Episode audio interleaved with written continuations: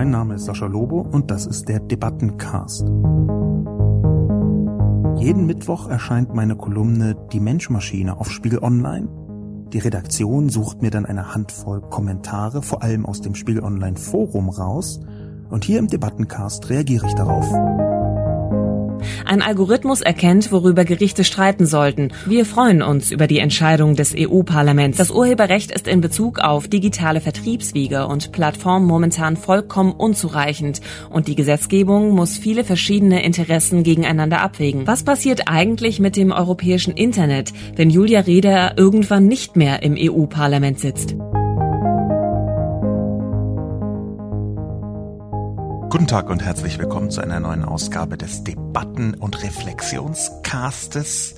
Heute eine besondere Ausgabe zum Thema Uploadfilter und Leistungsschutzrecht, die dunkle Technikhörigkeit der Ahnungslosen. Zunächst vor der Erklärung, warum das eine besondere Ausgabe ist, wie immer die Zusammenfassung.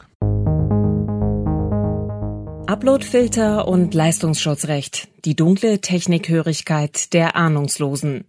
Am 5. Juli wird im Europaparlament abgestimmt. Die Urheberrechtsreform dürfte noch schlimmer wirken als ohnehin befürchtet. Diese Änderung des heutigen Internets verursacht nur deshalb keine Panikattacken des Publikums, weil sie vor ihrer Wirksamkeit abstrakt daherkommt. Eine Auswahl möglicher Folgen. Die Verbreitung von Links in sozialen Medien könnte enorm erschwert werden. Es könnte schwierig und oder teuer werden, Bilder in sozialen Medien zu verbreiten. Die Bildersuche im Netz könnte in der EU abgeschafft werden. Texte, Bilder, Tonaufzeichnungen und Videos werden vor der Veröffentlichung gefiltert von einer kaum kontrollierbaren Maschine, von der niemand genau weiß, wie sie funktioniert. Meine These? Es gibt eine dunkle Technikgläubigkeit, die umso stärker ist, je weniger man sich mit der Materie auskennt. Dahinter steckt die Hoffnung, die Technik möge die Probleme einfach lösen. Es handelt sich hierbei um eine Form des Technikwahns für Kulturpessimisten, Netzfeinde und Ahnungsarme. Der Mann, der für Deutschland die Urheberrechtsreform der EU verkörpert, wie sonst niemand, ist Axel Voss von der CDU. Er verunglimpft die inzwischen sehr heftige Kritik als Fake News und Quatsch, auch die seiner Kollegen aus Deutschland. Voss erweckt den Anschein, als wäre Kritik an seiner Urheberrechtsreform gleichbedeutend mit dem Wunsch, das Urheberrecht abzuschaffen. Es kommt ihm nicht in den Sinn, dass man Kritik äußert, weil man sich über die Systematik Gedanken gemacht hat. Wie der Zufall will, hat Facebook einen sehr ähnlichen Filter gegen unbefugte politische Werbung in den Vereinigten Staaten installiert, der als Vorschau für die Wirkung der Uploadfilter taugt. Nur ein Beispiel. Der Filter von Facebook hat Anzeigen für Bohnen, Gartenarbeiten und Schamhaarfrisuren verhindert, weil sie das Wort Bush enthielten. Eine solche Technologie kann nicht das Fundament der Lösung sein. Auch die EU-Kommission ist uninformiert, dass die Formulierung, es ginge nur um Plattformen, auf denen große Mengen unautorisierter geschützter Inhalte hochgeladen werden, aus dem Gesetzestext gestrichen wurde, weiß sie nicht. Stattdessen steht dort nun ein absolut zerstörerischer Satz. Soziale Medien, Plattformen führen einen Akt der Kommunikation mit der Öffentlichkeit aus und sind deshalb verantwortlich für ihren Inhalt. Bisher ist es etwas vereinfacht so, dass in erster Linie die Nutzer dafür verantwortlich sind, was sie hochladen. Erst nachdem Plattformen zum Beispiel über einen Urheberrechtsverstoß informiert werden, müssen sie reagieren. Der Satz dreht die Verantwortlichkeit um und die Plattformen werden, um sich nicht strafbar zu machen, ihre Filter hochregeln. Diese Ausgabe ist deshalb etwas besonders, weil ich sie einen Tag vor der Abstimmung geschrieben habe vor der Abstimmung des Europaparlaments zum Thema Urheberrecht beziehungsweise eigentlich präziser Urheberrechtsreform unter anderem und hauptsächlich rund um die Uploadfilter und das Leistungsschutzrecht. Diese, dieser Podcast ist auch deswegen besonders, weil in dem Moment, wo ich ihn aufzeichne, bereits natürlich die Abstimmung abgehalten worden ist. Und einigermaßen überraschend hat das Parlament den Vorschlag abgelehnt. Also in meinem politischen Sinn, ebenso wie im politischen Sinn von den allermeisten Menschen, die sich da aus Internetperspektive mit beschäftigt haben, aus digitaler Gesellschaftsperspektive, ob das jetzt Internetaktivisten waren oder Forscher, äh, Wissenschaftler rund ums Urheberrecht, äh, die sogenannte Netzgemeinde. Fast alle waren dagegen, fast alle waren dafür, das nochmal aufzumachen. Und genau das hat das Parlament entschieden. 627 Menschen haben abgestimmt, Abgeordnete präziser. Davon haben 278 dafür gestimmt, 318 dagegen und 31 haben sich enthalten. Es ist spannend, mindestens spannend, wenn nicht sogar begeisternd zu sehen, dass diese Abstimmung hauptsächlich verändert worden konnte, die war ja schon fast bei der Zustimmung angekommen. Die konnte hauptsächlich deswegen noch mal rumgerissen werden, weil die Zivilgesellschaft sehr laut, sehr heftig, sehr offensiv protestiert hat. Das ist deswegen überraschend, weil das Europaparlament beziehungsweise die EU insgesamt so funktioniert, wie sie funktioniert. Es gibt ja häufig Klagen darüber, das sei alles nicht so richtig demokratisch, ähm, das wäre irgendwie so äh, funktionärslastig, das wäre alles so bürokratisch, so weit weg von den Menschen. Und das sind Klagen, die im Einzelnen sicherlich äh, Punkte haben, wo man sagen muss, ja, nicht völlig falsch. Im Großen und Ganzen aber halte zumindest ich persönlich, äh, auch aus meiner Kenntnis verschiedener politischer Vorgehensweisen, ähm, die EU jetzt für gar nicht so wahnsinnig schlecht. Ich meine, dafür, dass da über zwei Dutzend Länder versuchen, einigermaßen zurechtzukommen mit teilweise sehr, sehr, sehr, sehr unterschiedlichen Regierungen und politischen Richtungen in diesen Regierungen, von rechtsextrem bis äh, sehr, sehr linksliberal ist da fast alles dabei. Aber trotzdem schafft die EU es irgendwie manchmal dann doch richtig zu entscheiden und gerade im Internetbereich in den letzten Jahren häufiger. Und wenn ich EU sage, meine ich hier eigentlich das EU-Parlament. Vielleicht noch mal eine kurze Vorab Präzisierung, wie das funktioniert und warum die Debatte so wichtig ist. Das heißt ja hier Debattenpodcast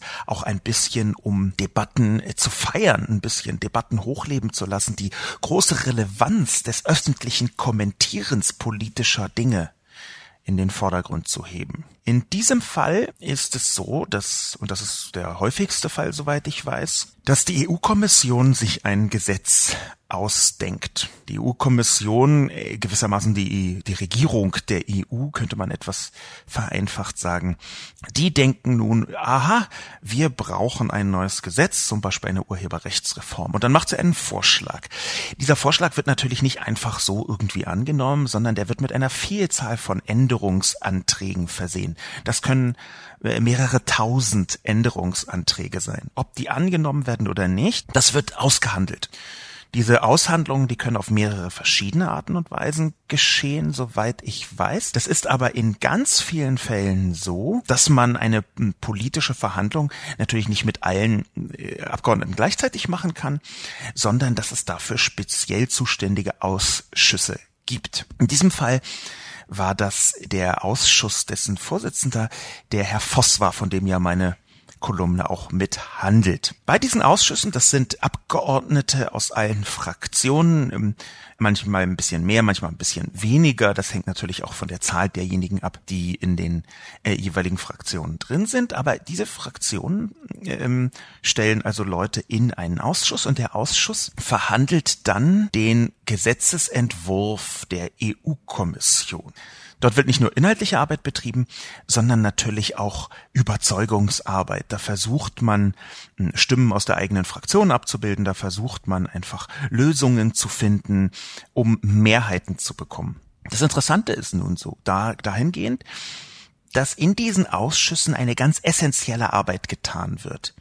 Der Ausschuss selbst ähm, hat Ende Juni getagt und er hat sich mit knapper Mehrheit für den Entwurf entschieden. Und hier kommt dann die wichtige Aufgabe der Debatte zum Tragen. Denn die EU-Kommission hat also einen Gesetzesentwurf vorgeschlagen, der wurde über äh, Jahre hin und her gewälzt und verhandelt und mit Erweiterungen und Ergänzungen und Neuformulierungen von bestimmten Artikeln und Passagen ähm, äh, wurde der ausgebaut, bis er dann schließlich abgestimmt wird. Zuerst wird er abgestimmt auf der Ebene der einzelnen Länder, und dann wird er nochmal angefasst und abgestimmt bei den Leuten in dem Ausschuss. Das ist Ende Juni passiert. Und da hatte das Gesetz eine knappe Mehrheit. Das ist deshalb wichtig, weil die, Gese die EU so viele Gesetzesvorhaben natürlich auf den Weg bringt, dass in sehr vielen Fällen, wahrscheinlich den meisten Fällen, das Parlament einfach das beschließt, was der jeweilige Ausschuss ausbaldowert hat. Das Ausbaldowern hört sich etwas negativer an, als es ähm, gemeint ist. Dieses Ausbaldowern ist ein wichtiger demokratischer Prozess aus meiner Perspektive. Da hat also der jeweilige Ausschuss ein bestimmtes Gesetz, so dass die Abstimmung im Ausschuss, wie in diesem Fall, eine Mehrheit bekommt für das Gesetz. Und dann geht die große Relevanz der Debatte los. Eigentlich ist sie schon vorher, natürlich, aber dann wird sie ganz entscheidend. Denn ob das Gesetz einfach so durchfließt und die Abgeordneten sagen, ach, das hat der Ausschuss beschlossen, das wird schon richtig sein, oder ob sie sich ein eigenes Meinungsbild machen, dieser Unterschied, den kann die Debatte ausmachen. In den meisten Fällen ist es auch tatsächlich so. Dort, wo es einen Unterschied gibt zwischen Ausschussvotum äh, und Parlamentsvotum, dort hat meistens eine große Debatte stattgefunden. Auch das halte ich für einen völlig normalen demokratischen Prozess. Man kann als Abgeordneter oder Abgeordneter einfach nicht in 735 verschiedenen Themen bis ins letzte Detail drin sein. Genau dafür gibt es die einzelnen Ausschüsse, die ja auch aus Abgeordneten bestehen. Und in dem Moment, wo ein großes Thema von der Debatte der Öffentlichkeit für so wichtig gehalten wird, dass man über Tage und Wochen eine große Öffentlichkeit herstellt, auch eine europäische Öffentlichkeit. In dem Moment wird es für die Abgeordneten wichtiger, nochmal reinzuschauen, folgen wir dem Ausschuss oder nicht. Genau das ist hier passiert die europäische Öffentlichkeit, und es gab hier eine europäische Öffentlichkeit in Frankreich, in Italien, in Deutschland, in, äh, in den Niederlanden, ähm, überall gab es große Aktionen um die Frage, möchte die Öffentlichkeit das? Die haben dazu geführt, dass offensichtlich die Abgeordneten sich damit beschäftigt haben und die dann anders abgestimmt haben, als die Ausschüsse bzw. der Ausschuss ihnen das empfohlen hat. Hier hat also ganz wunderbar aus meiner Sicht die demokratische Öffentlichkeit, die Öffentlichkeit als Teil einer deliberativen Demokratie. Deliberative Demokratie bedeutet äh, etwas vereinfacht, dass man äh, so lange diskutiert in der Öffentlichkeit, mit der Öffentlichkeit, dass ähm, man einen Einfluss auf die Politik herstellt durch den öffentlichen Druck, bisschen vereinfacht, gibt es tolle Konzepte, kann man äh, im Internet nachlesen, einfach googeln. Der Punkt, auf den ich hinaus möchte, hier hat Debatte wirklich, Öffentlichkeit wirklich eine Wirkung gezeigt. Die über 800.000 Leute, die Petitionen unterschrieben haben, waren ein Teil davon. Die vielen Leute, die ähm, öffentlich dagegen gesprochen haben in Artikelform, ähm, in den sozialen Medien und vor allem die Leute, die ihre Abgeordneten kontaktiert haben. Denn das hat tatsächlich und wirklich und messbar und erkennbar eine Wirkung. Das ist also der interessante Hintergrund. Interessant ist er auf mehreren Ebenen, auch deswegen, weil ich mich nicht nur mit den Kommentaren beschäftigen möchte, sondern auch mit der Substanz der Debatte selbst. Und da fange ich einfach selbstkritisch an. Ich versuche zumindest selbstkritisch anzufangen. Ich möchte jetzt nicht in ein Triumphgeheul ausbrechen, weil die Abstimmung in meinem Sinne ausgegangen ist. Ähm, das wäre verfehlt, unter anderem auch deswegen, weil jetzt ein neuer demokratischer Diskussionsprozess losgeht. Äh, es wird dann nochmal abgestimmt, das war ja das, was man erreichen wollte, nicht einfach durchwinken, sondern nochmal in die Verhandlung gehen, wie das alles aussehen muss. Das passiert jetzt, aber der Drops ist noch nicht gelutscht. Und natürlich, weil Triumphgeheul nicht unbedingt sinnvoll ist, nur weil man gewinnt, beziehungsweise weil man einen Etappensieg erzielt, beziehungsweise weil der Kampf nicht vorzeitig vorbei ist. Das ist vielleicht die beste Formulierung dafür. Von Twitter möchte ich eine Frau namens Madiko zitieren als ersten Kommentar, die meinen Text empfiehlt und schreibt Leider etwas emotional geraten, dennoch lesenswert. Und dahinter steht eine essentielle Frage, die ich etwas größer betrachten möchte. Denn es ist tatsächlich so, dass diese Debatte sehr emotional geführt wurde. Aus meiner Sicht viel emotionaler als Internetdebatten sonst. Rund ums Urheberrecht passiert das übrigens ganz häufig. Das ist ein unglaublich emotionaler Ansatz, nicht nur Ansatz, sondern auch ein Ton ist, wo es schnell beleidigend wird, wo man schnell das Gefühl hat, es würde hier um den Weltuntergang ähm, gehen. Es gibt eine ganze Reihe von verschiedenen interessanten Betrachtungen, warum das eigentlich so ist. Aber darauf möchte ich weniger hinaus, warum Urheberrechtsdebatten so emotional sind, sondern mehr, warum diese Debatte hier so emotional geführt wurde. Und ich hatte das angekündigt in eher auf mich selbstkritisch bezogene Form, warum ich so emotional geschrieben habe. Das ist tatsächlich so. Etwas emotional geraten, liebe Madiko, das ist wahr. Ich glaube, dass Madiko recht hat, wenn sie schreibt, mein Kommentar sei leider etwas emotional geraten. Warum hat sie recht? Weil ich mich damit auch nicht unbedingt sehr wohl fühle. Ich habe versucht zu ergründen, warum ist er so emotional geraten. Ich habe sogar noch die emotionalsten Dinge äh, rausgestrichen, aber in den letzten Wochen ist mir häufiger geschehen, dass ich es für richtig hielt, jedenfalls beim Schreiben, sehr emotional zu werden. Ein Punkt, der ziemlich essentiell ist, ist die psychische Hygiene, würde ich sagen, bei mir selbst. Direkt auf mich bezogen. Ich bin ziemlich wütend. Das hat sicherlich mit meiner persönlichen Verfassung im Moment zu tun. Ich kann den Urlaub, der bei mir gerade begonnen hat, sehr gut gebrauchen. Wenn man unter größerem Stress steht, dann ist natürlich die Wut ein naheliegender Begleiter. Aber in diesem Fall gehört auch dazu, dass ich wütend bin, weil so wahnsinnig viel seit so langer Zeit insgesamt gesellschaftlich schief läuft. Ich spiele natürlich an, zum einen auf den Rechtsextremismus, der dramatisch zugenommen hat, zum zweiten aber auch darauf, dass ganz wesentliche Pfeiler einer offenen und freien und sicheren Gesellschaft im Zuge dieses Rechtsextremismus in Gefahr geraten sind. Das hängt also eine Angst, eine Furcht, die in mir wohnt, dass das Erreichte einem Backlash zur Opfer fällt, die treibt mich auch an, etwas wütender zu werden. Und speziell deshalb bin ich auch zu wütend. Ich gebe das gerne zu, dass ich zu wütend geschrieben habe, weil ich sehe, dass viele von den Leuten, die jetzt sich heftig ausgesprochen haben gegen, äh, für Uploadfilter die sagen, wir wollen unbedingt Uploadfilter, wir wollen ein Leistungsschutzrecht, dass viele von denen eigentlich mit dabei sind, wenn es im Kampf gegen Rechtsextremismus darum geht, die liberale Demokratie zu verteidigen. Viele von denen, zum Beispiel ganz konkret Axel Voss und Helga Trüpel, zwei derjenigen, die sich am weitesten vorgewagt haben, pro Leistungsschutzrecht, pro Uploadfilter, viele von denen sind eigentlich Verbündete im Kampf gegen Rechtsextremismus. Die beiden speziell auch. Zumindest könnten sie das gut sein. Ich glaube auch, dass sie es sind. Hier geht also ein Riss durch die liberale Community, die, die, die Stützenden der liberalen Demokratie im allerweitesten Sinn. Ich glaube, das gehört mit dazu. Was auch dazu gehört, äh, zu dem, dem Bündel an Gründen, warum ich etwas emotional äh, argumentiert habe, ist schon auch diese Unverfrorenheit der Gegenseite.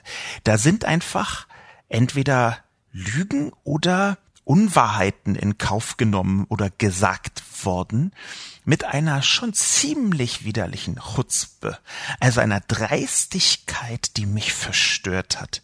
Ich halte meine Wut dafür eine Antwort. Es war vielleicht nicht die richtige oder die sinnvollste Antwort, selbst wenn das geklappt hat, aber ich halte das schon für eine Antwort darauf. Ja, wenn in einem Video Herr Voss sagt, dass er etwas einfach wirklich sachlich Falsches sagt, wenn er ich habe das ganze Video, was ich verlinkt habe, übrigens auch transkribiert wenn er dann argumentiert, zum Beispiel, dass es keine Entschädigungen gäbe für Leute, die Videos hochladen, beziehungsweise für die Urheber, dann ist das auf so vielfältige Art und Weise einfach sachlich falsch oder zumindest sachlich sehr, sehr ungenau, dass ich wütend werde. Wir gehen noch ein bisschen in die Details, warum genau das falsch ist, etwas später, und zwar anhand von Kommentaren.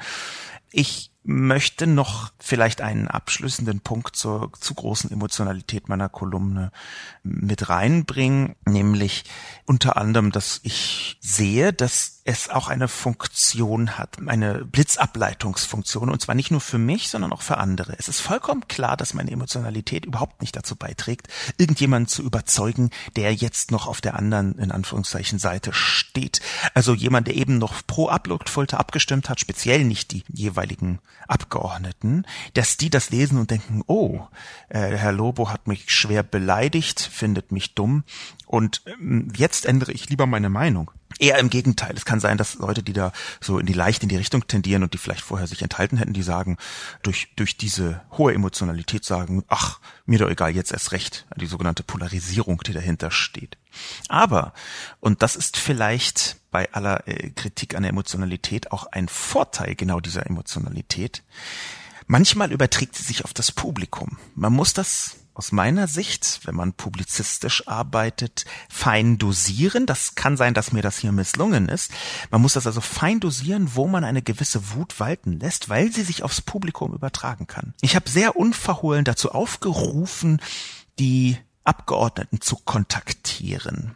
Und ich weiß, dass meine Wut, die nicht gespielt war, da richtig formuliert dazu beitragen kann, dass auch andere Leute wütend sind und dass deswegen eher diejenigen, die wütend sind, ihre Abgeordneten auch wirklich kontaktieren. Es haben eine ganze Reihe von Leuten das gesagt, dass sie das getan haben in den sozialen Medien. Hier ist also die Frage, hat diese Emotionalität auch Vorteile, was die Aktivierung angeht? Die Frage, die Antwort ist natürlich ja. Und hier muss man dann aber versuchen, gerade was Debatten angeht, die richtige Abwägung, die richtige Balance zu finden. Einerseits die Gegner nicht zu sehr abzuschrecken und andererseits trotzdem die Emotionalität beim Publikum auch etwas zu wecken und zu nutzen.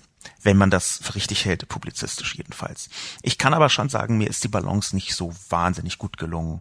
Und das sage ich, obwohl wir in Anführungszeichen gewonnen haben. Ein zweiter Punkt, der häufiger besprochen worden ist, zum Thema Vorwurf der Ahnungslosigkeit. Das ist ja bei mir mit in der Überschrift gewesen, das ist auch sehr deutlich geworden in dem Text, die dunkle Technikgläubigkeit der Ahnungslosen. Ich mache diesen Vorwurf selten. Früher habe ich ihn sehr viel häufiger äh, gemacht. Inzwischen ist es mir auch etwas unangenehm. Ich mag diesen Vorwurf nicht, dass man der Gegenseite sagt, ihr habt ja alle keine Ahnung. Das ist der platteste, der simpelste und eben häufig auch falscheste Vorwurf. Vor ungefähr zehn Jahren war das manchmal noch ein bisschen anders im politischen Kontext. Da war tatsächlich das größte Problem das fehlende Wissen in den Parteien bezogen auf Internetdinge, Dinge der digitalen Vernetzung. Heute ist das nicht mehr so. Heute gibt es in allen demokratischen Parteien durchaus Menschen mit Ahnung und auch mit viel Ahnung. Auch in Parteien, die ich nicht mag und auch Leute, die ich nicht mag, wo man aber trotzdem sagen muss, ja, die wissen, wovon sie sprechen. Ein Vorzeigebeispiel da wäre dabei unsere Digitalstaatsministerin Doro Bär. Ich mag sie nicht besonders. Ähm, ich weiß aus zuverlässiger Quelle, dass das äh, auf Gegenseitigkeit beruht. Und trotzdem würde ich immer Doro Bär verteidigen gegen irgendwelche bizarren Anwürfe, sie sei völlig ahnungslos und sie hätte kein und so weiter und so fort. Meistens noch mit einem misogynen, mit einem frauenfeindlichen Subtext oder überhaupt nicht Subtext, sondern mit einem frauenfeindlichen Rotzeflash, der damit einhergeht. Und da würde ich jederzeit dazwischen springen und sagen, nein, stopp. Und Doro Bär weiß, wovon sie spricht. Sie hat Ahnung. Und jetzt können wir anfangen, über das eigentliche Problem zu reden der Vorwurf der Ahnungslosigkeit ist häufig ein Fehlvorwurf, wo man sich zu leicht macht, dass auch Menschen, die Ahnung haben, anderer Meinung sein können. Das ist die eigentlich spannende Diskussion. Das ist das eigentlich Wichtige und Wertvolle an einer Debatte. Nämlich, dass zwei Leute mit unterschiedlichen Positionen, und zwei Leute ist hier stellvertretend für äh, die ganze Öffentlichkeit, gemeint, dass Leute mit unterschiedlichen Positionen, die trotzdem Ahnung haben, und zwar alle miteinander, anfangen auszutauschen, zu diskutieren, sich auf die nächste Ebene zu begeben, wo es vielleicht Kompromisse möglich sind, wo manchmal auch kein Kompromiss möglich ist und es deswegen darum geht, sich durchzusetzen, demokratisch natürlich. Leider ist es aber tatsächlich so, dass so oft der Vorwurf der Ahnungslosigkeit falsch ist und gefährlich, dass er manchmal notwendig ist. Und ich glaube, hier in diesem Fall, auch wenn ich zu wütend war, was ich schon zugegeben habe, hier war das deswegen notwendig. Ein Mann namens Björn Weide hat auf Twitter geschrieben, da ist sie, die dunkle Technikhörigkeit, von der Sascha Lobo auf Spon schrieb. Ein Algorithmus erkennt, worüber Gerichte streiten sollten. Und natürlich ist Twitter ebenso kommerziell wie die Tätigkeit der Abgeordneten hier. Ist das noch Unfähigkeit oder schon Lüge? Björn Weide hat das bezogen auf einen Tweet von Helga Trüpel. Helga Trüpel ist eine der intensivsten Verfechterinnen bei der Grünen Partei, ähm, Abgeordnete im Europaparlament, von Uploadfiltern und Leistungsschutzrecht. Die hat am Tag vor der Abstimmung, am 4. Juli, einen großen Artikel geschrieben in der FAZ, in der Medienseite, warum sie für die Urheberrechtsreform stimmt. Und interessanterweise hat sich genau daran ein, eine Debatte um das Thema ergeben, aber über Bande, denn Frau Trüpel hat ein Foto gemacht von der Zeitung und hat das auf Twitter veröffentlicht. Mit ihrer Ankündigung, sie hat dafür gestimmt. Daraus hat sich mit ähm, ein paar Piratenleuten und ein paar anderen Menschen eine Diskussion ergeben, wo ein Mann namens Daniel Schwert ihr gesagt hat, aber was sie gerade getan haben, nämlich ein Foto von einer Zeitung, würde bei vorhandenem Upload-Filter von Twitter nicht veröffentlicht werden können. Eine Einschätzung, von der ich ausgehe, dass es stimmt. Die Antwort von Helga Trüpel war, Nein, es ist nicht kommerziell, der Filter würde es nicht löschen. Und das ist leider, wie man sagen muss, so offensichtlich multiple falsch. Das ist so multiple nicht mehr der Wahrheit entsprechend, wenn man davon ausgehen muss, dass Frau Trüpel sachkundig ist, dass wir ein bisschen hineingucken wollen. Also ganz zweifellos findet hier etwas statt, wo Urheberrechte verletzt werden. Urheberrechte beziehungsweise Verwertungsrechte von urheberrechtlich relevanten Leistungen, nämlich ein Foto von einem Artikel. Es wird veröffentlicht auf Twitter, zweifellos eine kommerzielle Plattform, und Frau Trüpel muss hier ebenfalls als kommerzielle Akteurin gelten. Warum? Weil sie als Abgeordnete beruflich also nicht privat, sondern beruflich einen politischen Aufruf auf einer Plattform tätigt. Kommerziell Darüber kann man im Detail eventuell streiten, aber eigentlich geht es hier gar nicht um kommerziell, sondern es geht um privat und nicht privat. Das ist nämlich die Wasserscheide, an der sich viel entzündet. Ist das privat oder ist das nicht privat? Und es ist sehr eindeutig nicht privat. Das heißt, die Antwort von Frau Trüpel ist schon für sich in dem ersten Teil es sei nicht kommerziell, hat sie gesagt, falsch. Es ist natürlich nicht privat und deswegen durchaus Filtersache. Ob es kommerziell ist oder nicht, darüber kann man sogar im Zweifel im Detail streiten. Aber dieser Streit ist eben nichts, was einen Filter auch nur ansatzweise abbilden könnte. Das ist ja gerade das Katastrophale an den meisten Filtern, dass sie nicht in der Lage sind, bestimmte Formen von Graubereichen abzubilden. Womit wir zum zweiten Teil von Frau Trüpels kurzem Satz kommen. Nein, es ist nicht kommerziell, hat sie geschrieben. Der Filter würde es nicht löschen. Das ist genau die Form, wie Björn Weide geschrieben hat, von dunkler Technikgläubigkeit. Dass sie ernsthaft glaubt, der Filter kann an dieser Stelle den Graubereich ausreichend präzise wahrnehmen, der Filter würde es nicht löschen.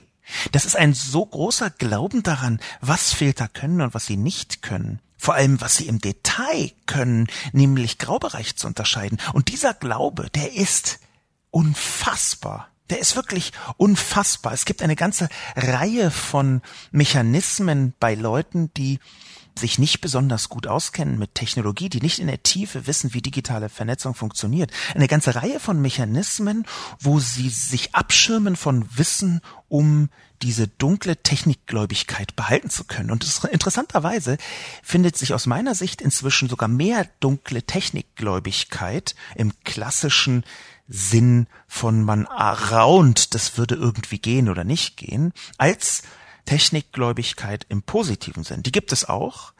Da bin ich auch selber schon häufiger in die Falle getappt, aber eine so verstörende Tiefe von jemandem, der sich damit beruflich beinahe könnte man sagen kommerziell beschäftigt, von jemandem, der sich damit beruflich beschäftigt. Die Hoffnung, der Filter würde das nicht löschen. Das ist schon merkwürdig, um es vorsichtig zu sagen.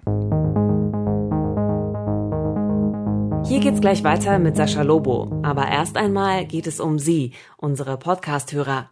Wir möchten Sie einladen, bei unserer Podcast-Umfrage mitzumachen, denn wir wollen unser Podcast-Angebot auf Spiegel Online künftig noch besser machen und dafür brauchen wir Ihren Input. Wie hören Sie uns? Wann hören Sie uns? Zu Hause oder unterwegs? Gehen Sie auf www.spiegel.de slash Podcastumfrage oder klicken Sie einfach auf den Link in der Beschreibung zu dieser Episode in Ihrer Podcast-App oder im Spiegel Online-Artikel zu dieser Folge. Allen, die an unserer Podcast-Umfrage teilnehmen, sagen wir schon an dieser Stelle vielen Dank. Was uns zum nächsten Punkt der Debatte bringt, merkwürdig, nämlich die häufigen Argumentationen, es ginge hier um das Wohl der Urheber. Es hat sich eine ganze Reihe von verschiedenen Künstlerinnen und Künstlern gefunden, die sagen, wir brauchen das unbedingt, damit ähm, wir endlich äh, entlohnt werden, damit die bösen Plattformen nicht das ganze Geld auffressen, was eigentlich uns Künstlern, uns Urhebern zusteht. Die Problematik ist sehr viel größer. Denn viele von diesen Künstlerinnen und Künstlern, die sich dafür geäußert haben, sind, das muss man so sagen, einem Trick der Verlage, der Produzenten auf den Leim gegangen. Schauen wir uns an, was diejenigen sagen, die selbst intensiv mit betroffen sind, zum Beispiel die Freischreiber. Das sind also Journalistinnen und Journalisten, die einen Berufsverband gegründet haben, Freischreiber heißt der, für freie, für freie schreibende Journalisten und Journalistinnen. Wunderbar. Die haben nach der Abstimmung gesagt, Zitat, wir freuen uns über die Entscheidung des EU-Parlaments. Freischreiber, der Berufsverband für freie Journalisten und Journalistinnen, ist froh, dass das EU-Parlament heute dem Vorschlag des Rechtsausschusses für die Modernisierung des Urheberrechts in der digitalen Welt nicht gefolgt ist. Sagen wir, wie es ist. In einigen Punkten geht es nicht um eine Stärkung der Urheber, sondern um die Interessen von Verlagen, die laut Definition keine Urheber sind, sagt Dr. Carola Dorner, Vorsitzende des Verbandes. Damit wäre das Ziel der Reform verfehlt. Soweit also die Freischreiber, also diejenigen, die tatsächlich urheberrechtlich die Schöpfer der Inhalte sind, um die es am Ende eben auch geht. Und das verstört ja nun etwas. Das zwar irgendwie es in den Argumenten speziell auch von Verlagen, immer um die Künstler geht, um die Urheber, um diejenigen, die äh, die Werke schaffen. Und dann sagen aber diejenigen, die am unmittelbarsten genau diese Leute vertreten, die kleine Gewerkschaft der Freischreiber nämlich, dass es in den Punkten gar nicht um die Stärkung der Urheber, sondern um Interessen von Verlagen geht. Diesem sehr merkwürdigen Sound möchte ich etwas hinterherlaufen, und zwar in Form eines sehr lohnenswerten Artikels zu diesem ganzen Thema. Die Debatte um die Copyright-Richtlinie hat äh, der ORF, äh, quasi das österreichische öffentlich-rechtliche Medium, auf der Seite von FM4 in einen Artikel hineingepackt. Er heißt EU-Parlament stimmt gegen Copyright-Richtlinie auf fm4.orf.at. Ich empfehle diesen Artikel zu googeln und sich mal anzuschauen, wenn man etwas tiefer einsteigen will in die Details, auch in die Details, wie getrickst wird mit Gesetzen und wie getrickst wird von Verlagslobbys, wenn sie in der Diskussion merken, oh, es kommt viel besser an, wenn wir jetzt die Autoren in den Vordergrund stellen. Ich zitiere aus dem Artikel. EU-Parlament stimmt gegen Copyright-Richtlinie. Der Trick mit den Autoren. Einleitend heißt es in Artikel 13c zwar noch, die Mitgliedstaaten sollen sicherstellen, dass Autoren und Darsteller eine faire und proportionelle Entschädigung enthalten. Die Mitgliedstaaten müssten dabei die Spezifika jedes Gebiets berücksichtigen, um zur proportionellen Entschädigung von Autoren und Darstellern zu ermuntern. Übersetzt heißt das, die EU-Mitgliedstaaten werden aufgefordert, eine Beteiligung der Urheber dadurch sicherzustellen, dass sie die Verlagshäuser ermuntern, die Urheber zu entschädigen wie die Urheber spät in den Text kamen. Um das als Regelung im Sinne der Urheber zu bezeichnen, bedarf es einer gehörigen Portion Chutzpe, denn die gesamte Richtlinie dreht sich nur um Verwertungsrechte im Sinne des angloamerikanischen Copyrights und eben nicht um Urheberrechte. Die Urheber kamen im Text ursprünglich kaum vor, und die Verlage hatten auch bereits mehrfach angekündigt, dass es keine Beteiligung der Autorinnen und Autoren geben werde. Formal war das auch richtig, denn die gesamte Richtlinie wurde für die Verwerter von Copyrights erstellt. Nun ist der Text gespickt mit Authors und Performers, die halt nur dann irgendetwas bekommen, wenn die nationale Regierung auf Geheiß aus Brüssel die jeweiligen Verlagshäuser ausreichend ermuntert hat, Autorinnen und Autoren zu beteiligen. Im wirklichen Leben haben diese Urheber aber die gesamten Verwertungsrechte an ihrer Produktion bereits an die Verlagshäuser per Vertrag abgetreten. Das muss man sich auf der Zunge zergehen lassen. Dass große Verlage, dass große Produktionshäuser von urheberrechtlich relevanten Werken. Zwar die ganze Zeit sagen, es geht hier um die Urheber, die armen Künstler können nicht ihre Miete in München oder Berlin bezahlen. Und dann steht in dem Gesetz konkret nicht, dass Urheber etwas bekommen, sondern dass die Mitgliedstaaten aufgefordert werden, die Verlagshäuser zu ermuntern, die Urheber zu entschädigen. Das ist schon toll dreist. Man argumentiert die ganze Zeit mit Autoren und die einzigen, die am Ende wirklich gesetzlich Geld bekommen würden, wären die Verlagshäuser und die Produzenten. Und wenn man dann auch noch dazu nimmt, wie hier FM4 sehr schön herausgearbeitet hat, wenn man dann auch noch dazu nimmt, dass in den meisten Fällen heute, speziell auch im Journalismus, es einen sogenannten Total Buyout Vertrag gibt. Bei ganz vielen Urhebern ist das sogar die Grundbedingung, überhaupt irgendwelche Jobs zu bekommen dann bedeutet es, man argumentiert die ganze Zeit mit Autorinnen und Autoren und die allermeisten Verträge sagen aber das Gegenteil, nämlich, dass bei denen exakt null Geld ankommen wird. Null.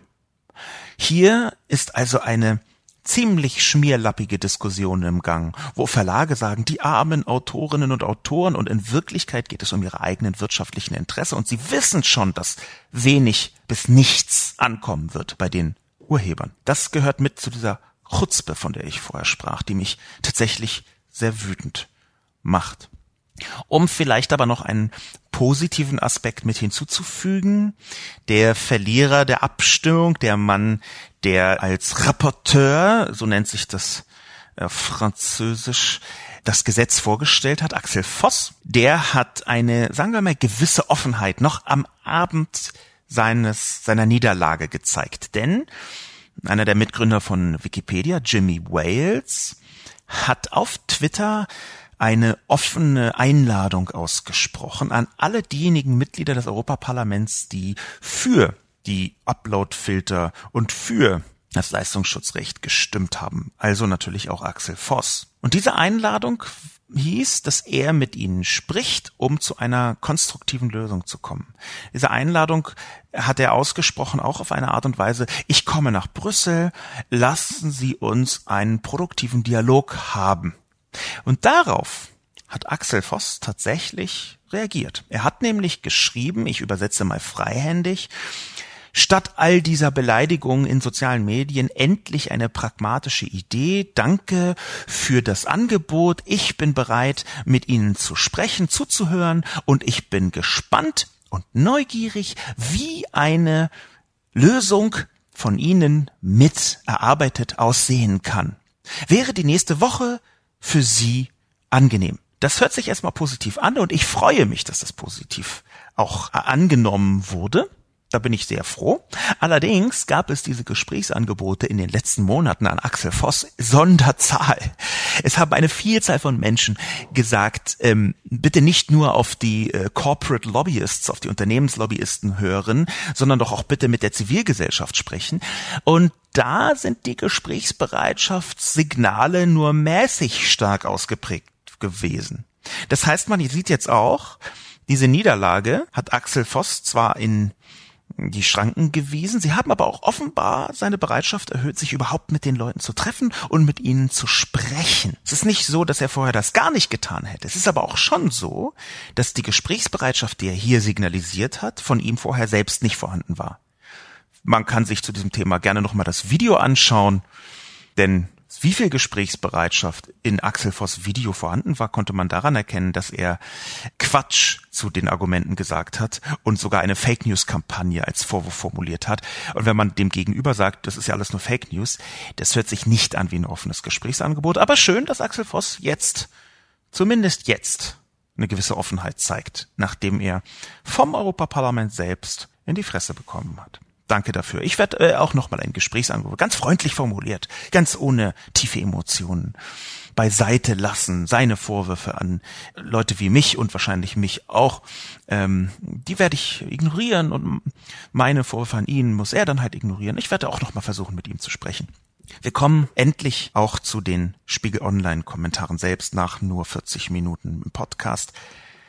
Der erste, Dedouard schreibt, mit einem Abgeordneten sprechen? Blödsinn.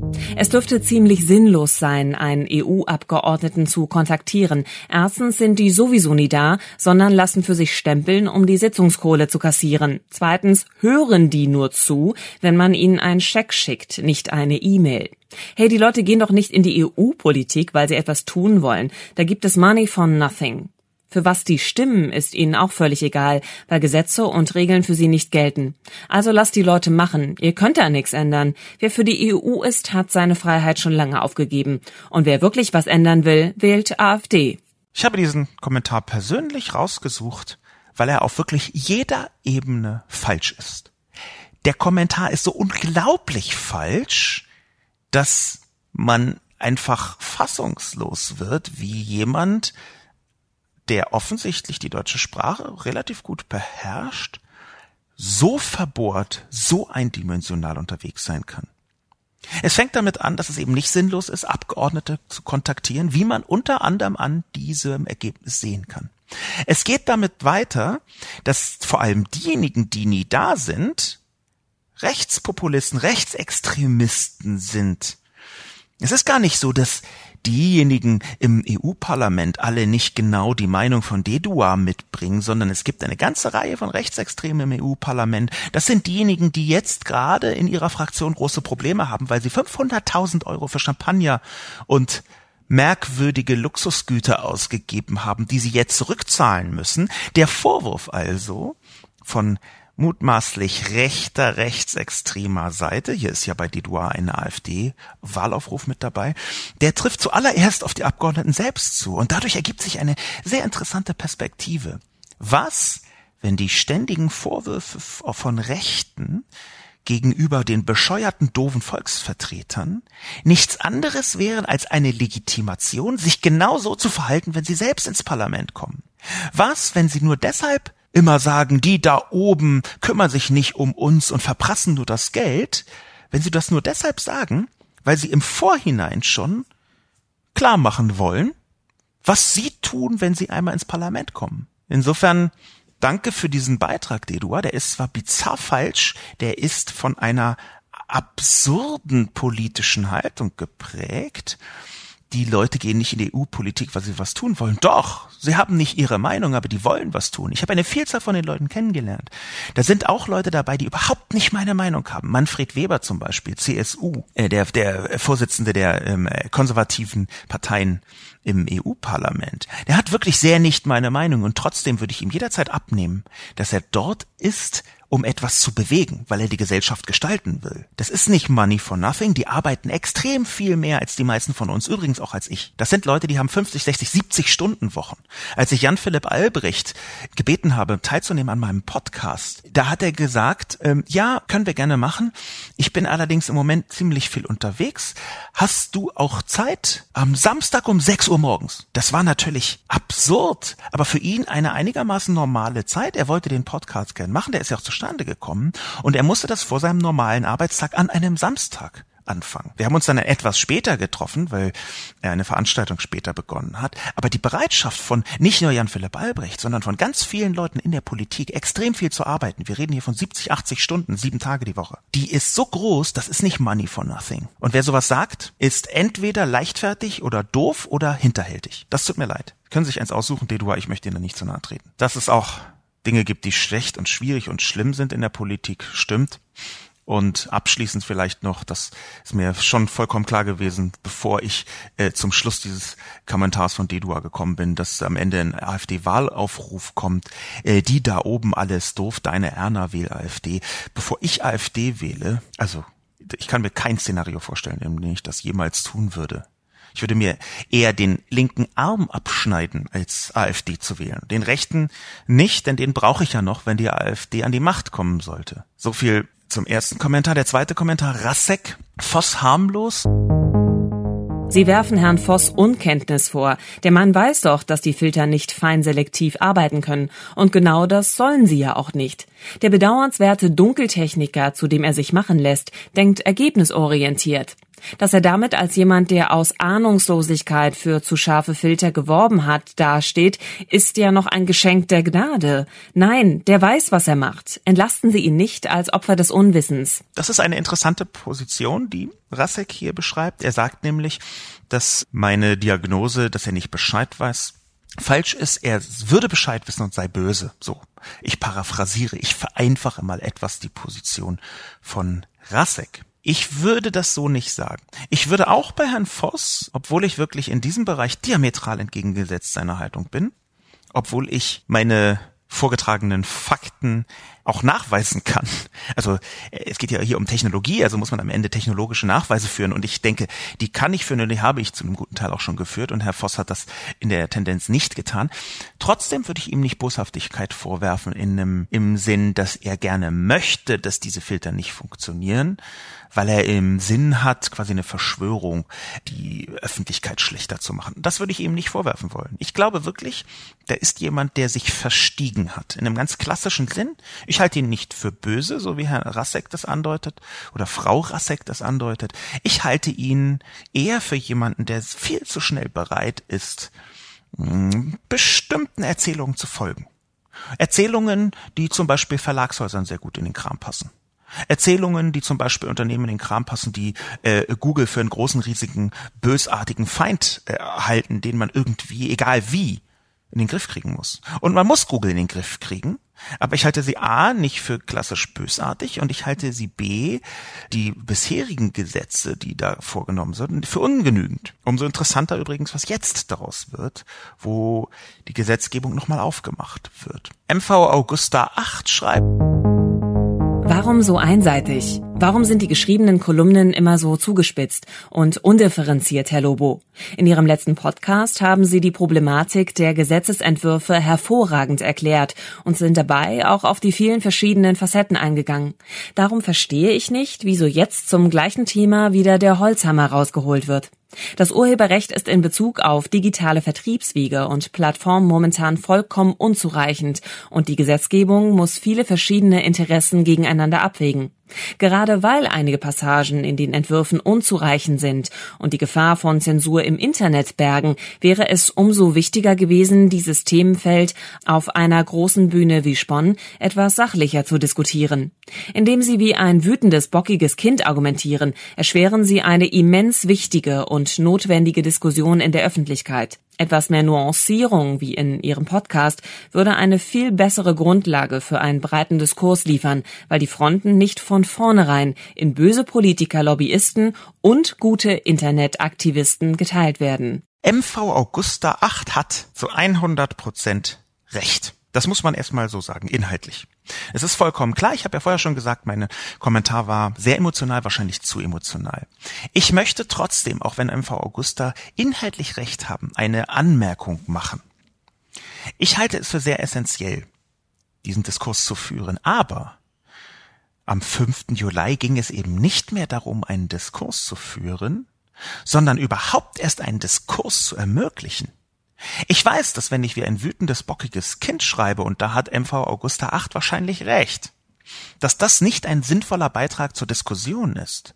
Es ging aber nicht mehr um Diskussion. Es ging in der Abstimmung darüber, ob man das Gesetz annimmt, durchwinkt oder nicht, um die Möglichkeit, die Diskussion überhaupt führen zu können.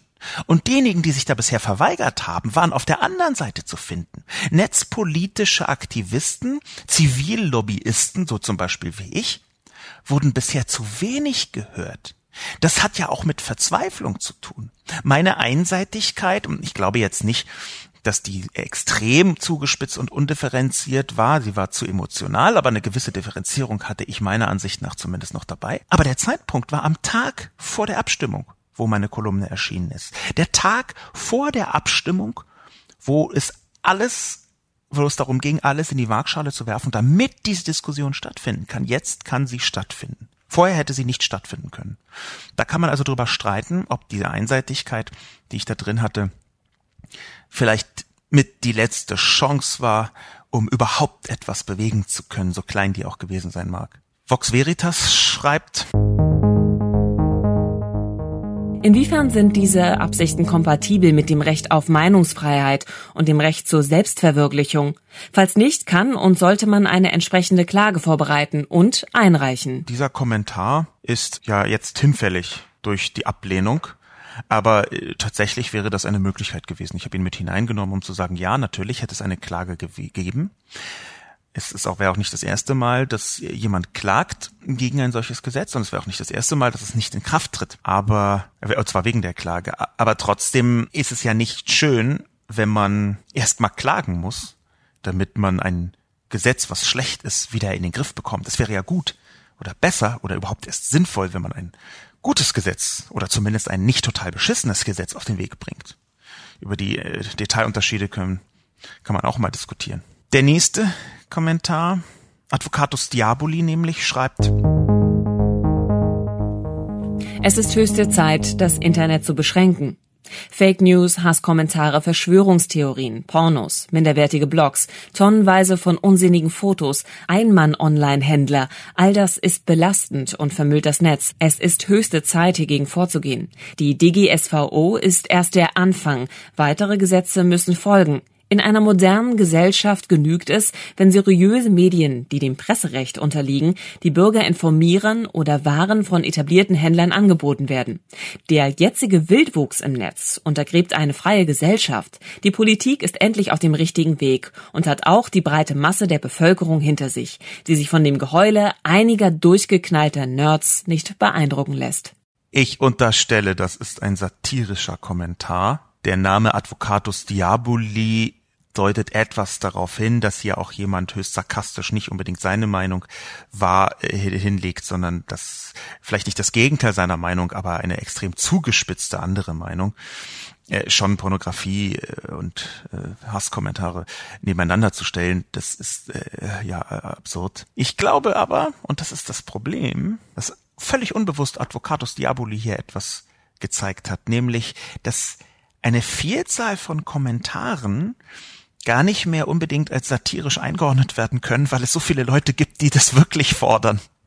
Das hat hängt jetzt gar nicht so sehr an der Diskussion rund um äh, die Upload-Filter und das Leistungsschutzrecht, aber allein der sanfte Zweifel, ob Advocatus Diaboli wirklich einen satirischen Kommentar geschrieben hat oder nicht, sollte uns zu denken geben. Und ich weiß auch ehrlich gesagt bei mir selbst nicht, ob ich, wenn nicht der Name Advocatus Diaboli, also des Teufels Anwalt, also eine Bezeichnung, die in die Richtung geht, der ich versuche jetzt einfach mal auf Krampf Gegenargumente zu finden, obwohl ich nicht dieser Meinung bin, Klammer wieder zu, ob ich, wenn dieser Name nicht dabei gestanden hätte, wirklich gemerkt hätte, dass es ein satirischer Kommentar ist. Man wird darüber nachdenken müssen, ich werde darüber nachdenken müssen und ich möchte schließen, um mit einigen Twitter-Kommentaren noch eine Rundschau der Debatte rund um diese Abstimmung vorzunehmen, die ich versuche nur kurz zu kommentieren.